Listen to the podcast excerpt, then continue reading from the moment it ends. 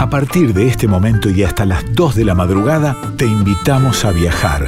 A viajar por toda la Argentina con el objetivo de buscar la mejor música y el mejor vino. Ya comienza Vinos y Vinilos con Rodrigo Sujodoles Gazzero. Hola, hola, ¿cómo les va? Muy, pero muy buenas noches. Bienvenidos a todos y a todas a Vinos y Vinilos por Radio Nacional Folclórica. Un placer enorme arrancar otra noche de viernes, madrugada de sábado con este programa que tanto nos gusta hacer para hablar de vinos, para hablar de vinilos, para hablar de música, de folclore, que mejor que eso para ir recorriendo esta hora que tenemos desde la una hasta las 2 de la madrugada aquí en Nacional Folclórica. Hacemos este programa, quien les habla, Rodrigo Sujadores Gacero en la conducción, pero acompañado por Darío Vázquez en la producción por Nicolás Vega en la musicalización y Laura Tomara en la columna del cine. Tenemos la edición a cargo de Diego Rosato y el Tano Salvatori que meten todos los viernes la magia para que este programa sale como sale y que lo puedan escuchar todos. Así que gracias a cada uno de los que hacemos vinos y vinilos, esta familia que cada vez va creciendo. Los invito a seguir todos los contenidos nuestros. Si se perdieron una parte o quieren volver a escuchar alguna entrevista, lo que sea, pueden hacerlo. Están todos los espacios cargados en Spotify. Ahí nos buscan vinos y vinilos en Spotify y pueden escuchar las distintas entrevistas que hacemos, las recomendaciones de, de música, las recomendaciones de vino. Todo está en nuestra cuenta de Spotify, vinos y vinilos. Y si no, nos pueden seguir en Instagram en vinos y vinilos radio. Repito, vinos y vinilos radio en Instagram. Y ahí también se van a encontrar con videos y entrevistas. Básicamente todo lo que hacemos en el programa lo compartimos ahí. Es la manera también de tener un vínculo entre ustedes y nosotros a lo largo de la semana para todos los amantes del vino. Les quiero contar que arrancamos con una buena noticia que tenemos para regalar entre nuestros oyentes un par de entradas para lo que va a ser Gala Malbec, que es un evento de vinos, que es una noche para degustar nuestros mejores vinos, buena música y deliciosa gastronomía junto al río esto es en Docks del Puerto, en Tigre, un lugar fantástico. Pueden obtener sus entradas en vina.wines, en la cuenta de Instagram, vina.wines, y ahí obtienen las entradas. Yo recomiendo muchísimo los eventos de vino. Vamos a hacer, de hecho, alguna entrevista en particular eh, o recomendaciones sobre eso. Lo recomiendo muchísimo porque es un lugar donde vos podés experimentar muchísimos vinos, muchos maridajes y podés probar un montón de, de variedades de uvas tintas, uvas blancas, diferentes blends, diferentes propuestas de bodegas. Todas opciones que tal vez es un poco más complejo poder hacerlo cuando vas a un restaurante y es mucho más sencillo hacerlos en estos eventos. Pagas unas entradas, la degustación generalmente siempre igual, uno paga una entrada y después tenés eh, libre la degustación de todos los vinos que hay ahí y vas tomando de a poquito y vas probando cualquier cantidad de vinos y vas abriendo el paladar y conociendo vinos que tal vez por distintos motivos nunca los hubieses elegido y los terminás conociendo y son pero muy, muy, pero muy buenas opciones y las recomendamos muchísimo desde Vinos y Vinilos aquí en Radio Nacional. La manera de hacerte este par de entradas es muy fácil. A través de Instagram nos escribís a nuestro Instagram, que repito es Vinos y Vinilos Radio, y nos contás cuál es tu uva favorita y ya empezás a participar de estas dos entradas para la Gala Malbec que va a tener lugar el 9 de abril de 20 a 23 horas. Ahí nosotros eh, vamos a hacer un sorteo entre todos los que nos escriban a Vinos y Vinilos Radio en Instagram y daremos a conocer los ganadores. Así que repito, Vinos y Vinilos Radio, si te querés ganar las entradas para Gala Malbec el 9 de abril de 20 a 23.30, nos mandás un mensaje directo diciendo cuál es tu uva favorita y ya estás participando. Hoy vamos a tener entrevistas como todas las noches, una entrevista de música que en realidad más que una entrevista de música es una entrevista de vida porque vamos a entrevistar a una de las grandes artistas de la República Argentina, no solo cantante sino gran actriz y una gran pensadora, gran militante Estoy hablando de Rita Cortés, va a ser un enorme gusto hablar con ella, una gran mujer de, la música argentina. Y además vamos a hablar también con Paula Bucci, que es una investigadora del CONICET, para aquellos que dicen que solamente nos gusta el alcohol y ponernos borrachos, no señores, no, vamos a hacer una entrevista ligada a la investigación que tiene que ver con algo eh, muy particular, otra vez científicos argentinos a la vanguardia del mundo, en este caso no con el vino en particular, pero sí con la cerveza. Hay un residuo de la producción de la cerveza, que es el bagazo. Investigadores del CONICET, con Pablo Bucchi a la cabeza, descubrieron qué otras utilidades se le podía dar a este bagazo de la cerveza. Se va a incluir en el Código Alimentario Argentino y vamos a hablar de eso en esta nota que tenemos para hoy en vinos y vinilos. Como siempre arrancamos con música. Nico Vega, nuestro musicalizador, nos elige las canciones para cada viernes. Y hoy la recomendación de Nico es de Mariana Carrizo, respetando la formación estándar histórica en el folclore con su cuarteto vocal. Escuchamos en Radio Nacional Folclórica De Aire Perdiste junto a Mariana Carrizo.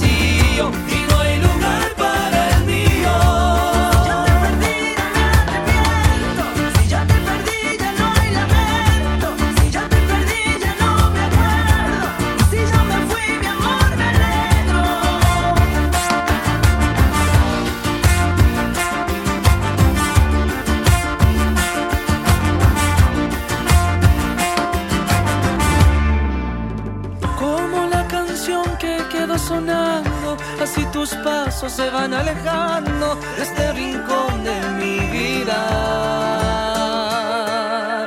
Que la luz de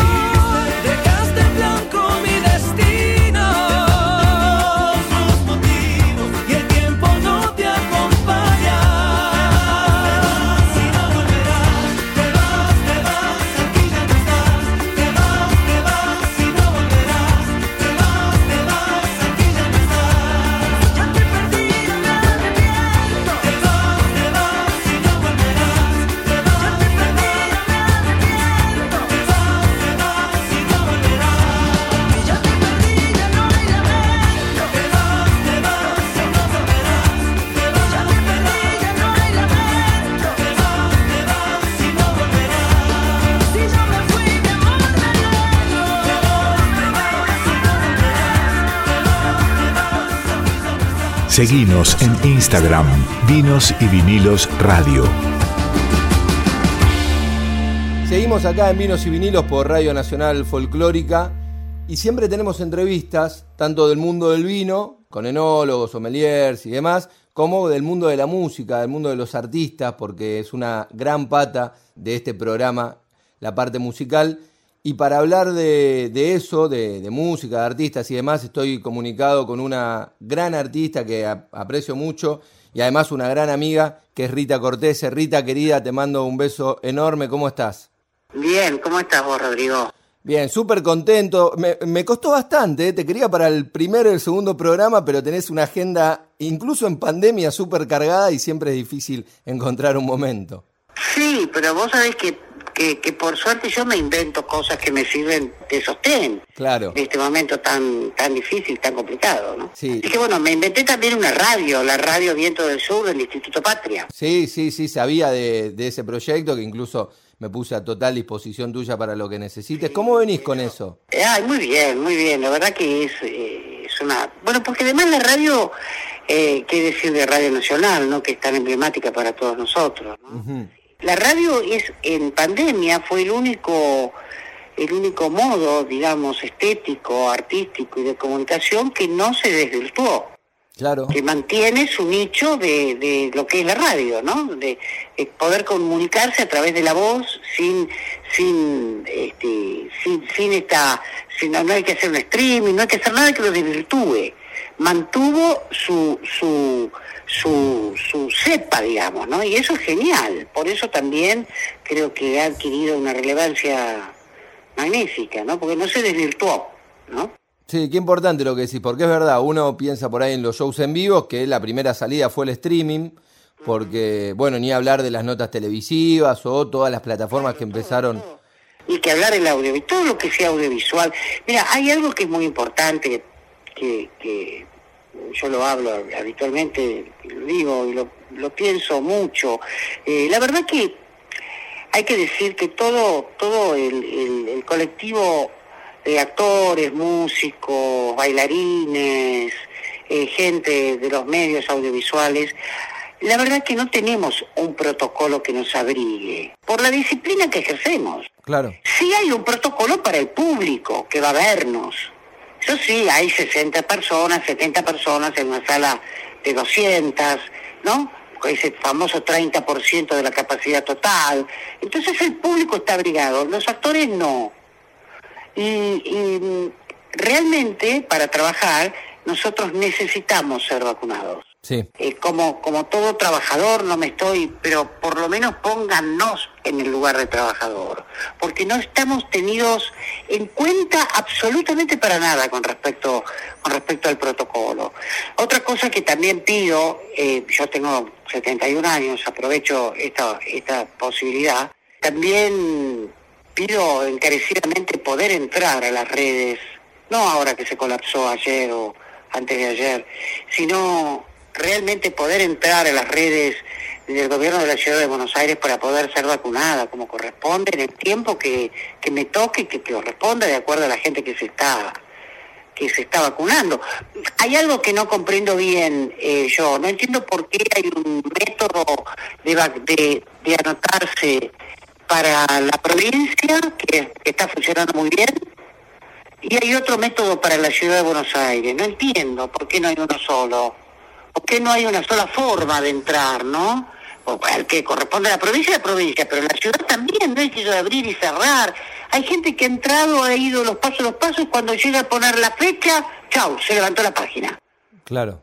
No, yo quiero saber, si me tengo que vacunar en el mes de mayo, bueno, ya sé que en mayo me vacuno. Claro, previsibilidad. Claro, no, orden, lo que debe ser, no entiendo por qué hay una diferencia entre la campaña de la provincia, que de verdad, más allá de todo, eh, eh, de, toda cuestión partidaria, eh, lo digo muy seriamente y con nobleza, que no es lo que me falta y no, no es un auto, un autoelogio, sino que lo que así vivo yo, eh, está funcionando magníficamente y la ciudad de Buenos Aires la verdad que no. Y no lo digo porque yo no pertenezco al, al partido que abriga la ciudad de Buenos Aires, lo digo porque no está funcionando. Claro. Es más, yo voy a contratar a un asistente mío para que esté al loro en el eh, viendo a ver en qué horarios y cómo, porque manejan mucho mucho mejor la computadora, a ver cuándo me puedo anotar en la ciudad. ¿Eso es posible? No. No, no hay derecho que tengamos esa situación. Porque si no, también ocurren las cosas que ocurren después, ¿no? Y sí, sí, sí, sí, que no vamos a entrar en detalles, pero, pero se, se entiende perfectamente. Pero sí, bueno, tiene que ver esto. Recuerdo el año pasado hablamos para una charla de, de entrevistas por Instagram y qué sé yo, de lo que estaba pasando con esta pandemia. Y sigue pasando el tiempo, hoy estamos en otro, por decirlo, en otro estadio de, de la situación, porque ya estamos en, en los procesos de vacunación. Vos fijate cómo empezamos a hablar, Rita, y rápidamente terminamos hablando de la cuestión sanitaria, que es lo que nos está llevando la vida a todos nosotros. Eh, pero es que vos sabés que yo te confío, te digo lo que me pasa a mí, ¿no? Es, eh, es algo que uno mantiene, que está, ¿no? Es muy difícil correrse. Y yo creo que, inclusive, creo que estamos totalmente sobreadaptados, Rodrigo, que cuando esto pase nos vamos a... Ahí va a aparecer la angustia. Claro. Ahí va a aparecer... Ahora estamos caminando como cuando uno cuando uno está en algo muy muy particular al borde del precipicio, bueno, después va a aparecer el miedo. En ese momento no puede no puede haber miedo, ¿no? Eh, pero hay momentos cuando uno baja un poco la angustia y mira lo que es la calle con la gente caminando con barbijos, eh, separada del otro, solo. Que la verdad es que estamos viviendo un momento que es difícil poder hablar, eh, no imposible, pero sí eh, se complica hablar. Siempre uno arranca con esto y no está mal. No, no, no está mal. Las cosas hay que tomarlas con la seriedad que hay que tomarlas. De hecho, estamos viviendo momentos bastante complicados con respecto a este tema. Sí, sí, sí, es cierto, es cierto. Rita, este programa se llama Vinos y Vinilos. ¿Qué relación tenés con esos dos títulos del programa, con los vinos y con los vinilos? Magnífica, tanto con el vino como con los vinilos. Con el vino, con el vino alguna vez alguno hemos compartido, sé que te llevas muy bien, pero ¿qué tipo de vinos preferís? ¿Te gustan más los tintos que los blancos? ¿Tenés alguna uva predilecta? El vino blanco ya no, del vino blanco ni el blanco ni el rosado que sé que además están eh, tan tan tan tan en boga otra Sí. vez me sirven a esta altura de mi vida. prefiero un Pinot Noir, prefiero un Ok. Cabernet. Sí, eso eso es lo que prefiero. Lo que sí siempre eh, siempre he tomado muy, muy, muy buenos vinos, muy buena bebida. Creo que ese es el secreto. Pero claro, para eso tenés que estar bien económicamente, ¿no? Porque están carísimos. Claro, tenés, tenés que, la- que poder laburar para poder pagártelo. Exactamente, exactamente. Me dio mucha risa el término que usaste sobre los blancos y los rosados, que no fue ni un no me gustan o no son buenos, ¿no? fue no me sirven. que claro, eso es indiscutible, ¿no? Porque yo te puedo decir, pero ¿cómo no te va a gustar? un- Ahora, si no te sirve, no te sirve. Para esta etapa de mi vida.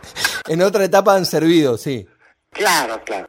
Y con, con el formato de vinilo, ¿cómo te llevas? El vinilo es imposible reemplazarlo. El sonido del vinilo es imposible. Y el misterio del vinilo es imposible también. Eso es lo, lo más loco, porque viste que hay, hay muchos tipos que te dicen, no, la mejor calidad de la historia va a ser la del CD, por esto los audiófilos se ponen en... Y hay cosas, bueno, yo en ese terreno por supuesto nunca me voy a meter, pero sí es verdad lo que decías vos. hay algo ahí, aparece más el alma que... Porque bueno, porque es un sonido me- menos comprimido que el del CD, concretamente. Sí, sí, sí. Por ahí el CD es más, más, más, eh, como te diría, más perfecto, pero ¿a quién le importa la perfección? A mí no. No. ¿En líneas generales no te importa la perfección? No, no me interesa para nada la perfección. Mira, Me interesa el abismo, me interesa, me interesa el camino, y el camino nunca es perfecto. Mirá, los sufis cuando hacen oración, sí, eh, la hacen en una manta eh, y a la manta le hacen un doblez, sí, como para que no esté terminada, ok, para que no esté perfecta. para que sea imperfecto. que sirve la evolución, ¿no? ¿Y cuando cantás, cuando actuás, te pasa lo mismo? Pero eso ya porque no tengo alternativa, No, o sea, mala. no por una búsqueda sagrada. No, pero esto me pasa a mí con cantantes. Bueno, vos sabés, yo trabajo en una sala de concierto donde tengo vínculo con muchos cantantes y me pasa muchas veces con distintos cantantes conocidos o desconocidos, hombres, mujeres, los escucho perfectos y es como que les falta algo, o sea, equivocate en una nota. Dame como ese... Eso me pasa a mí, ¿no? Cuando los veo, ponele. Claro, sí, hay que tener alma, ¿no? Después lo demás, yo, viene solo.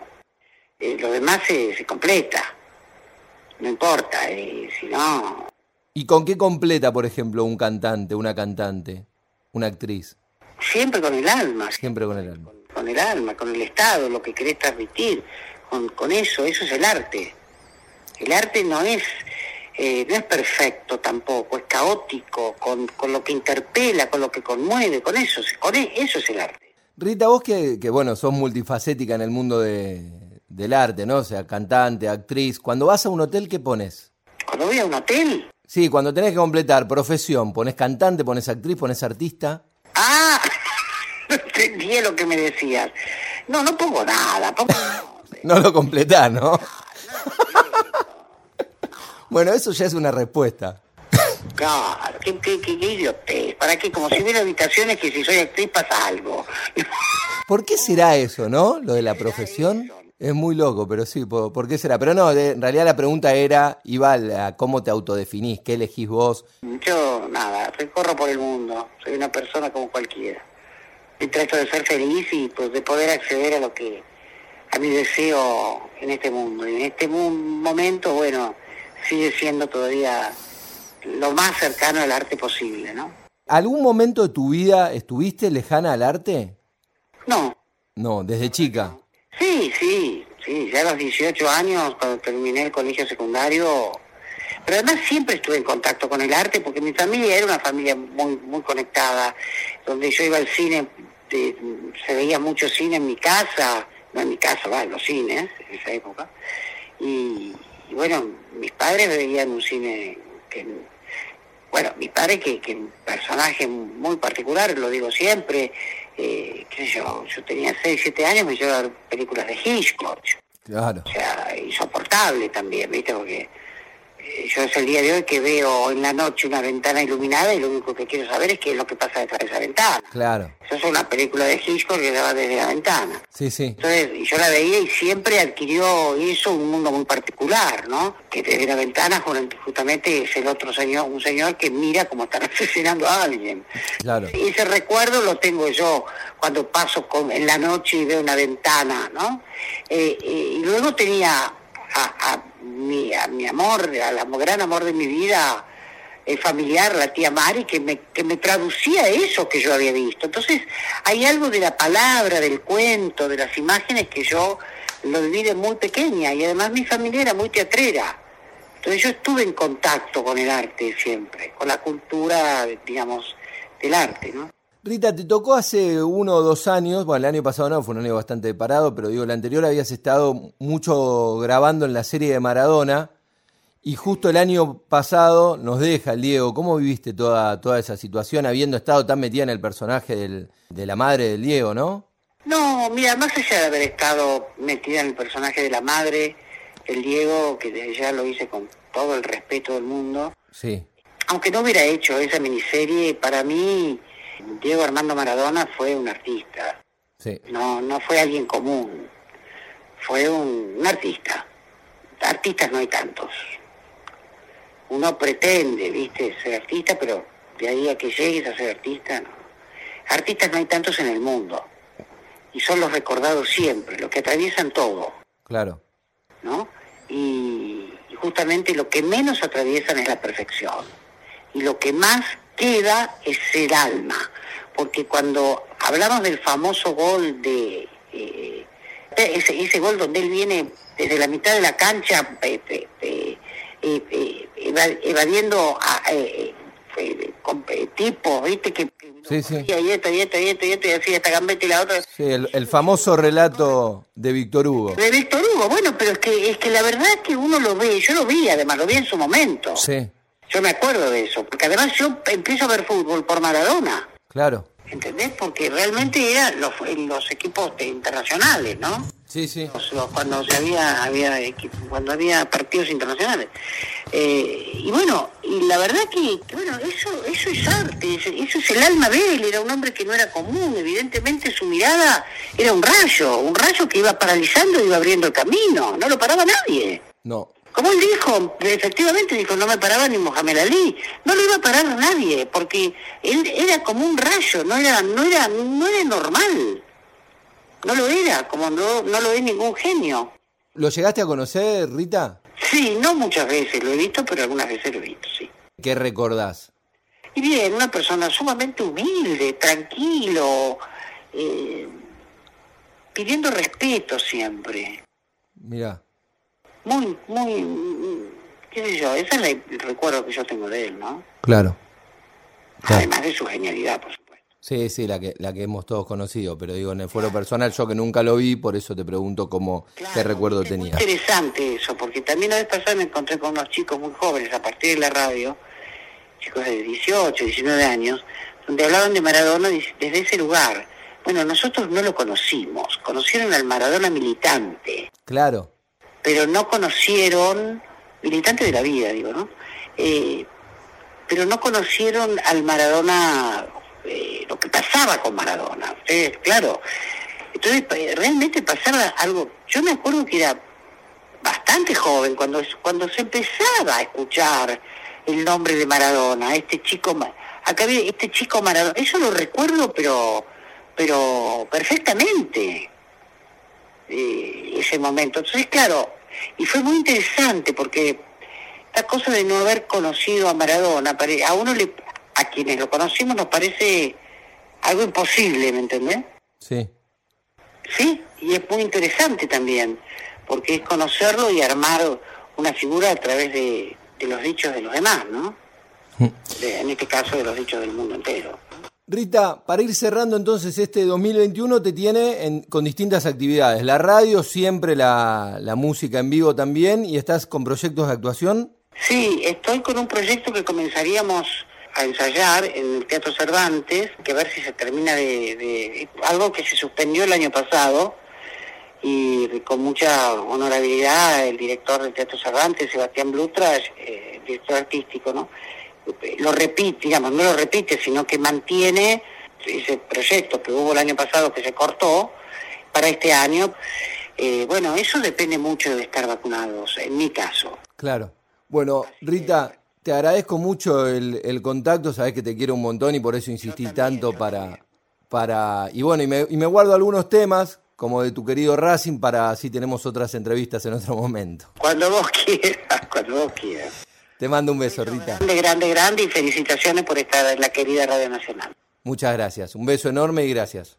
Chao, mi amor, chao. Y así pasaba Rita Cortese aquí en Radio Nacional Folclórica, una gran artista, una jugadora de toda la cancha, con la que se puede hablar de todo. Podés hablar de su pasión por el Diego, de su pasión por el arte puro, por ese arte imperfecto, de sus manifestaciones y de la realidad de lo que le pasa a una ciudadana porteña de setenta y pico de años, como decía recién, con las dificultades para vacunarse. Y una artista completa con la que podés hablar de cuestiones de la vida y cuestiones de su desarrollo artístico. Seguimos con música aquí en Radio Nacional Folclórica en Vinos y Vinilos.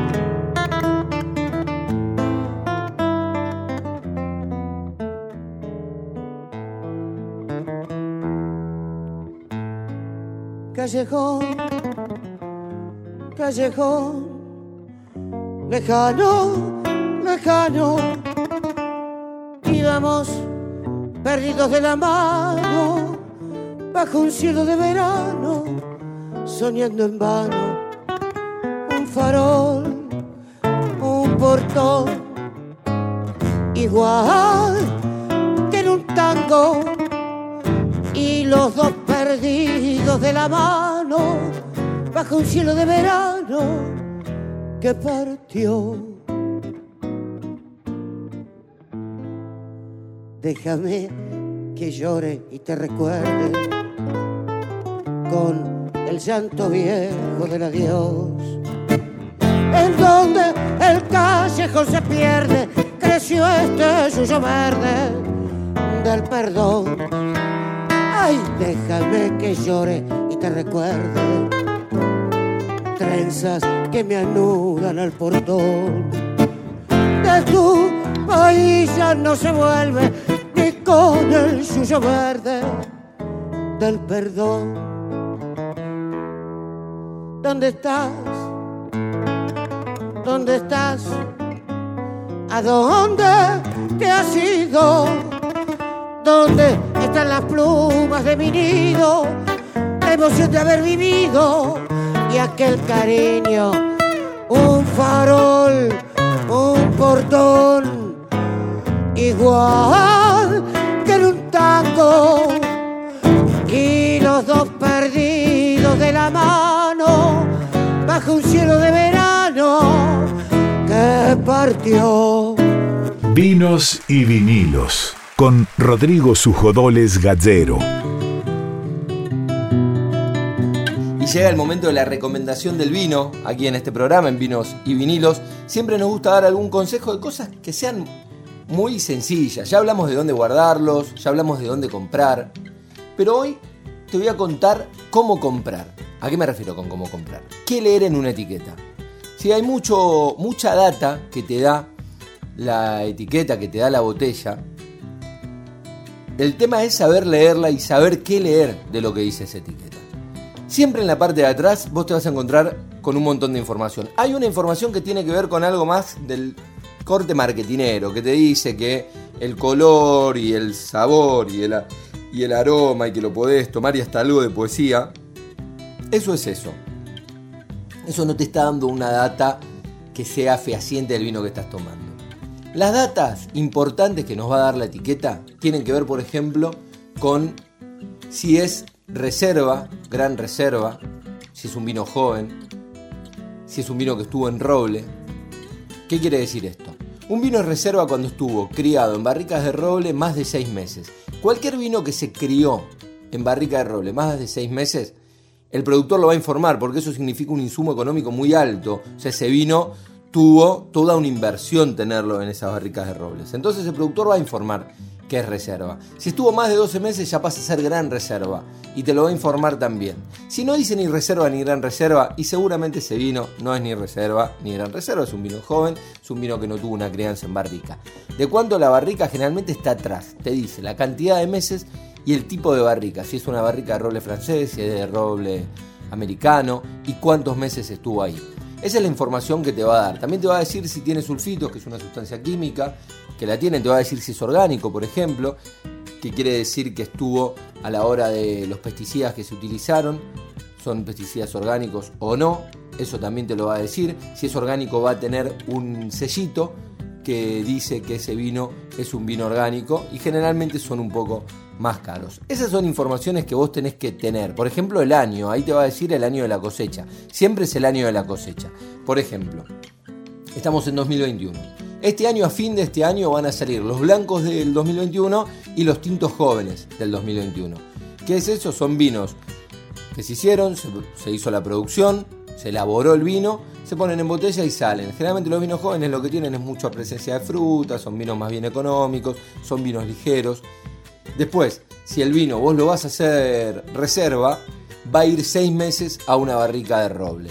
Después de la reserva viene algo que algunos vinos lo tienen y otros no, que se llama estiva, que es el momento que el vino ya elaborado, ya criado, ya dentro de la botella, en la bodega lo dejan estivando un año más, dos años, tres años, lo que decidan. Y te lo dice también la etiqueta atrás. Entonces, por ejemplo, este año 2021 están saliendo los Gran Reserva con 12 meses o 24 meses de estiva. 2015, por ejemplo. Tenés, no sé, un vino que en 2015 se cosechó, que fue a la barrica de roble a fin de ese 2015, estuvo todo el 2016 en barrica de roble, por ahí todo el 2017 en barrica de roble, también 24 meses, un vino que era de alta gama, después lo dejaron en estiva y sale a comercializarse este año, 2021, por ejemplo. Bueno, todo eso es lo que tenés que saber, que es la información que va a tener el vino. Después hay cosas que son más engaña pichanga, como diría alguno. Por ejemplo, hay como un mito que dice que los vinos de alta gama van en botellas más grandes, que vos tenés eh, el agujero donde podés poner el dedo debajo de la botella y que es una botella pesada, una botella de kilo. Generalmente los vinos de alta gama van en esas botellas, pero guarda porque está pasando con vinos de gama media, gama baja, te diría que los ponen en esa botella para un poco despistar. Pero no te terminan de mentir, porque en realidad cuando agarras la etiqueta, la etiqueta te va a decir la verdad. Entonces, si está en esa botella, pero sale 300 pesos, y la etiqueta no te dice ni reserva, ni gran reserva, ni que estuvo en estiva, y por ahí en año de cosecha te dice 2019, no hay mucha ciencia ahí. Le pusieron una botella de un vino caro pero no significa esa botella que el vino caro vaya a ser estrictamente caro, sino que es más un estilo y costumbre, un uso y costumbre, se termina como usando que pase eso en esa botella, pero no es lo que realmente sucede, entonces tenemos que estar atentos y tener algunos conocimientos para que esto no nos suceda. Bueno, esa fue la recomendación de hoy aquí en Vinos y Vinilos, siempre tratando de dar algún consejito como para que más o menos sepas, por ejemplo, esto, dónde comprar, ya te lo dije, cómo comprar y si podés leer la botella y la etiqueta, vas a tener más herramientas a la hora de elegir el mejor vino. Nos vamos con música elegida por Nico Vega de los Carabajal Chacarera del Violín. Se va la primera.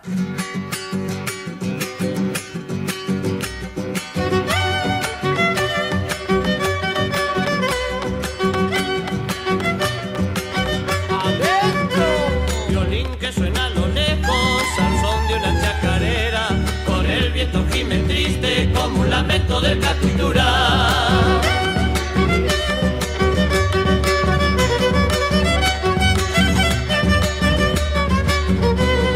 dónde viene ese viejo? Hay ser el mismo su Dicen que ha quedado ciego, tanto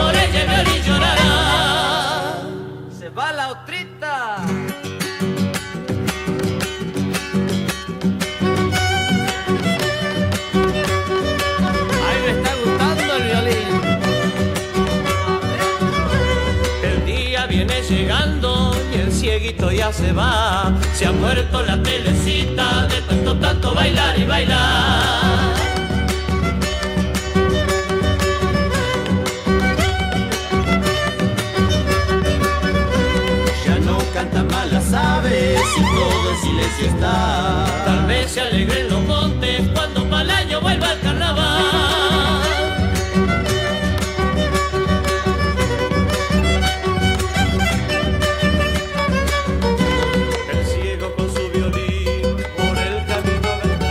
Directo desde nuestra tierra, vinos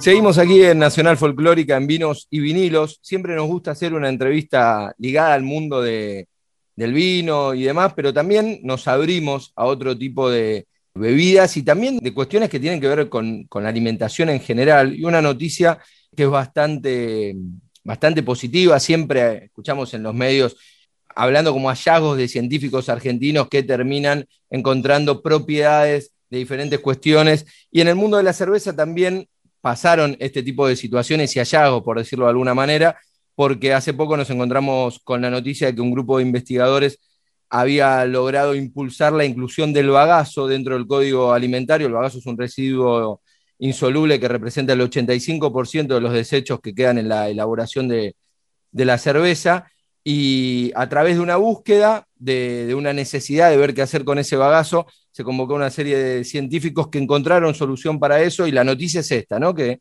se pudo incluir dentro del código alimentario y para hablar de cómo fue este proceso y lo positivo de este residuo que en realidad termina teniendo algunas cuestiones positivas para la alimentación de los argentinos, Estamos comunicados para charlar de esto con la licenciada en biotecnología Paula Bucci, investigadora del CONICET. Paula, primero muy buenas noches y gracias por, esta entrevista. Buenas noches y bueno, gracias a vos por convocarme. Contanos un poco sobre lo, lo, que venía comentando recién, ¿no? Digo, hablamos fuera de micrófono con vos sobre esta búsqueda de una cervecería en particular para ver qué hacer con este desecho que era el bagazo y la noticia que, que estamos teniendo ahora es que se lo puede incluir dentro del código alimentario y que termina siendo muy positivo. Exacto, tal cual como decís, ya hace unos años empezamos con el grupo de investigación con el cual integro. Eh, nosotros trabajamos en un centro de investigación de alimentos, un centro que depende de la Universidad Nacional de La Plata, eh, y comenzamos a investigar todo lo referido al bagazo de cerveza, porque estaba teniendo un inconveniente que era que el bagazo eh, es uno de los subproductos más abundantes de la elaboración de cerveza y para poner en contexto a la gente sale con un porcentaje de agua muy grande, una humedad del 80%. Esto que genera que como cualquier alimento que está empapado en agua, si lo dejamos mucho tiempo se pudre. Entonces para los cerveceros era un problema y no solo eso, sino que nosotros que trabajamos dentro del ambiente eh, y con los problemas medioambientales, eh, veíamos que emite gases que son muy tóxicos para el medio ambiente, independientemente de estos olores desagradables y bastante incómodo que es para el que elabora cerveza.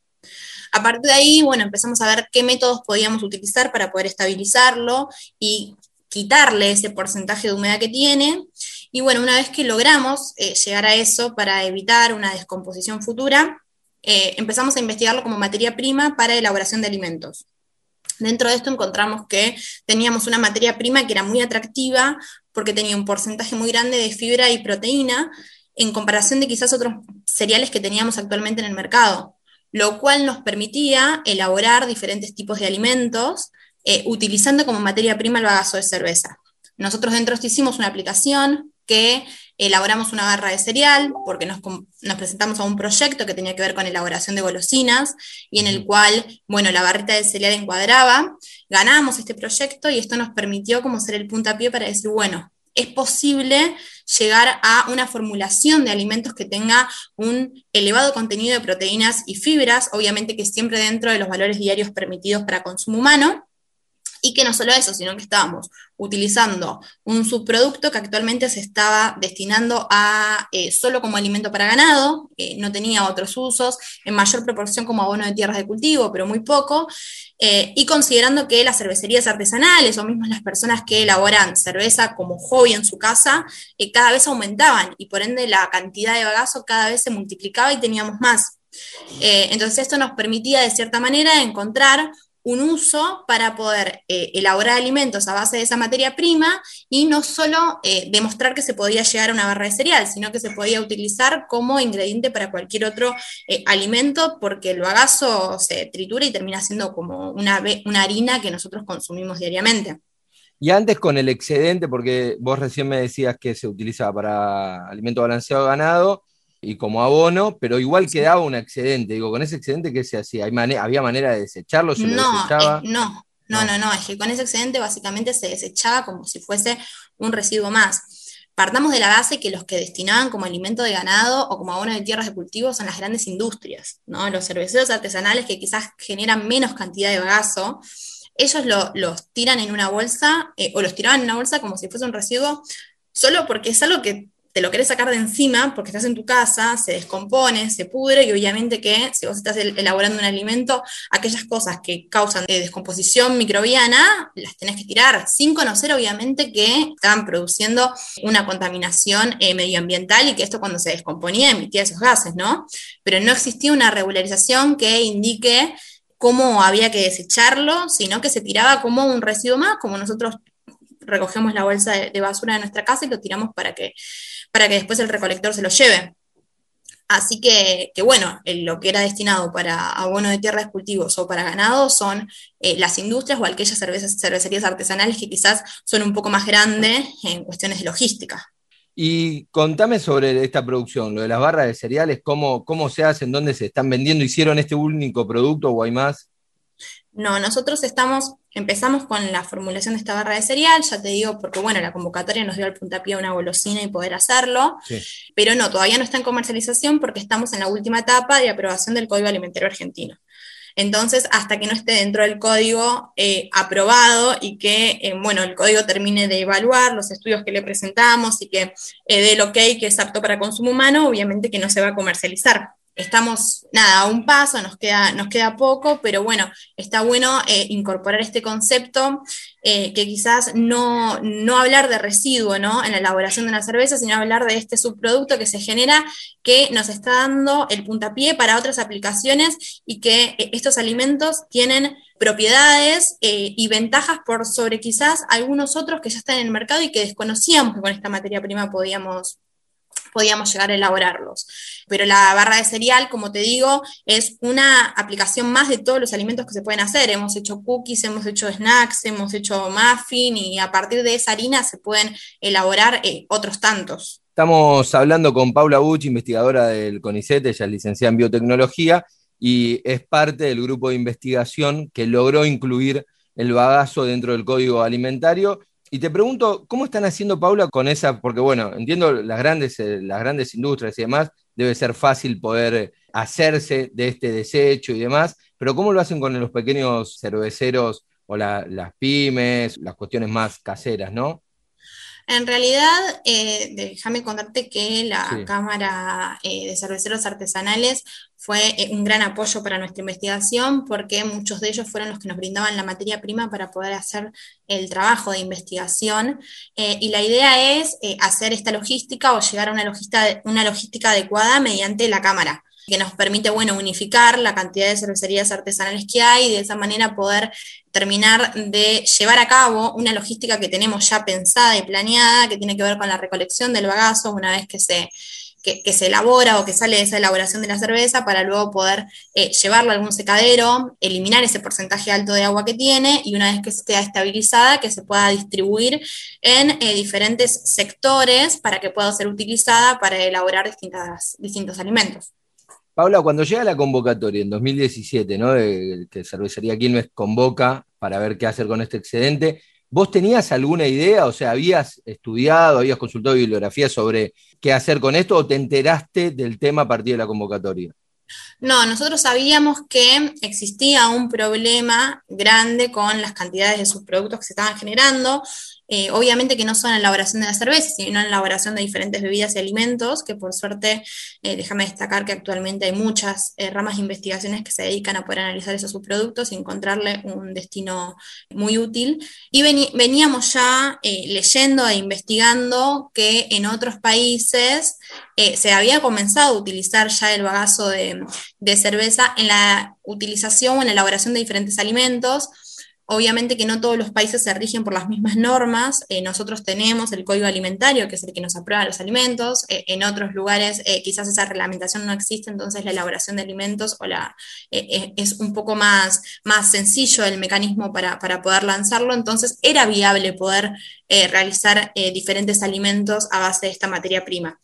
Obviamente que la oportunidad de presentar este proyecto se nos brinda a partir de la convocatoria y de conocer que para ellos estaba siendo un inconveniente y que no bastaba solo como alimento para ganado, o sea, no estaba resuelto el problema ahí. Entonces ahí fue donde pudimos involucrarnos y decir, bueno, a ver qué otras alternativas podemos darle a este subproducto cuyo excedente no está alcanzando para los fines que se está utilizando. ¿Y ahora cómo sigue el tema? Bueno, están esperando la implementación en el código como para poder salir con estas barritas. Sí, estamos esperando que se pueda aprobar en el Código Alimentario Argentino y una vez de esto la idea es poder llevar a cabo, bueno, la logística de poder encontrar la forma de recoger ese vaso de cerveza luego de la elaboración, estabilizarlo y eh, capacitar a el personal, por ejemplo, de diferentes comedores o eh, de diferentes eh, lugares donde se elaboren alimentos para poder fabricar eh, distintos, distintos tipos de comidas utilizando este tipo de harina de bagazo de cerveza. Con esta ya te hago la última, ¿no? Llevándolo al llano, a la calle, digo, ¿qué es lo bueno que van a tener estos alimentos? ¿Qué es lo rico nutricionalmente? Principalmente es la cantidad de proteínas y fibras que tiene. Normalmente nosotros para poder llegar a un alimento que tenga el porcentaje de la fibra que contiene el bagazo tenemos que adicionarle un montón de ingredientes. No basta solo con la materia prima que se está utilizando. Bueno, en este caso, la base de ese alimento, que es el bagazo de cerveza, nos va a proporcionar esas cantidades eh, sin necesidad de adicionarle ningún otro ingrediente. Y no solo eso, sino cabe destacar que lo tenemos disponible todo el año porque la cerveza se hace durante todo el año en cantidades eh, muy grandes y elevadas y que utilizarlo, más allá de las ventajas nutricionales que tiene esta materia prima, nos está permitiendo también concientizar sobre los problemas medioambientales que eh, se están produciendo al no utilizarla y desecharla como si fuese mm, basura o residuo y que no lo es. Qué picardía eso, ¿no? Porque digo, evidentemente durante mucho tiempo pensaban que era basura y terminaba siendo algo nutricionalmente con un potencial tremendo.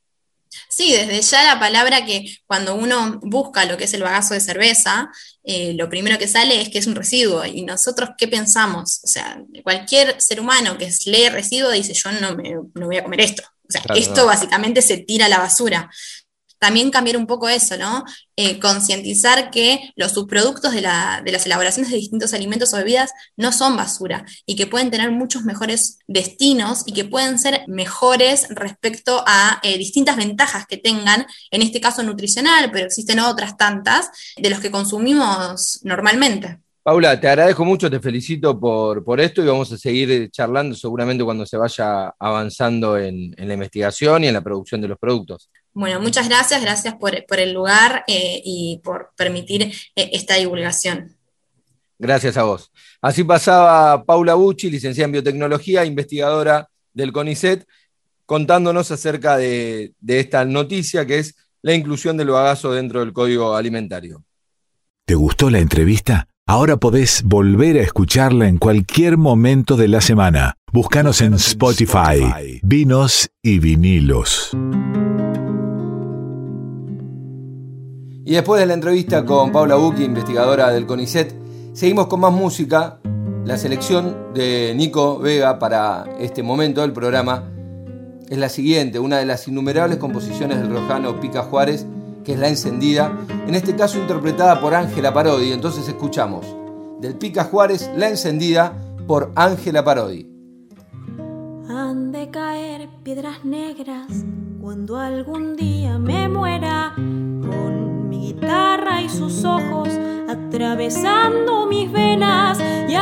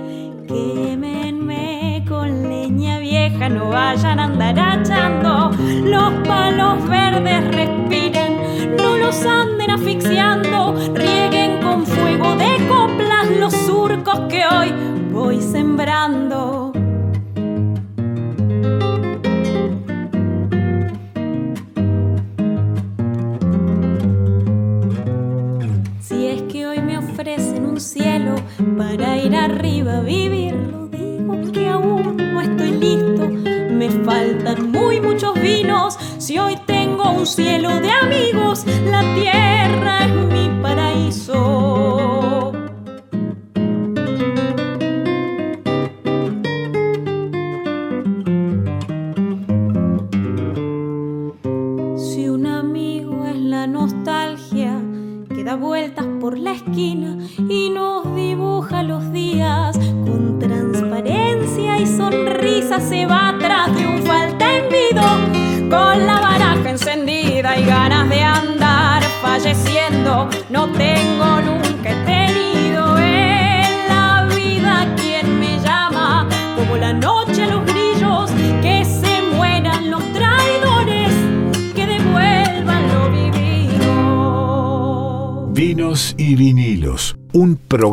para degustar con todos los sentidos.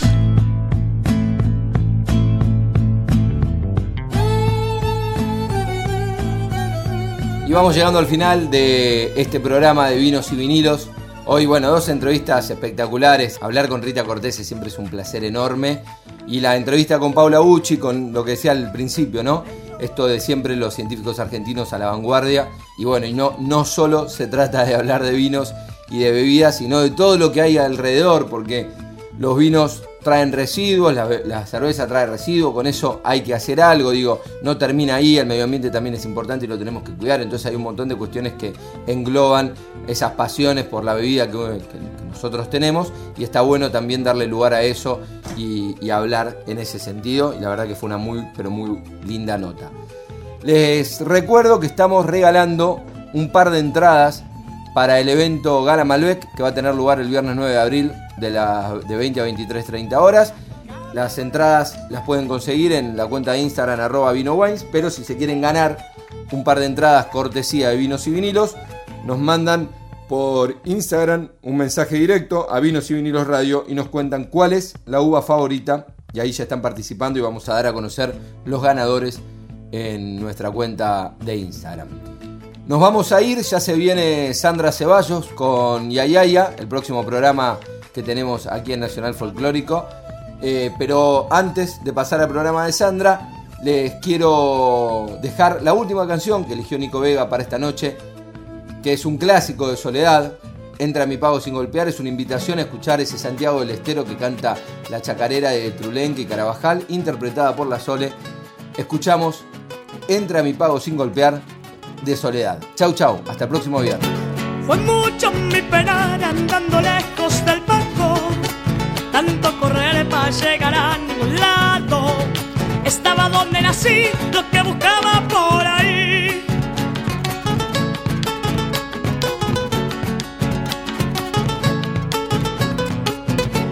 Es oro la amistad que no se compra ni vende, se siente. No es algo que se usar cuando te sirva y nada más.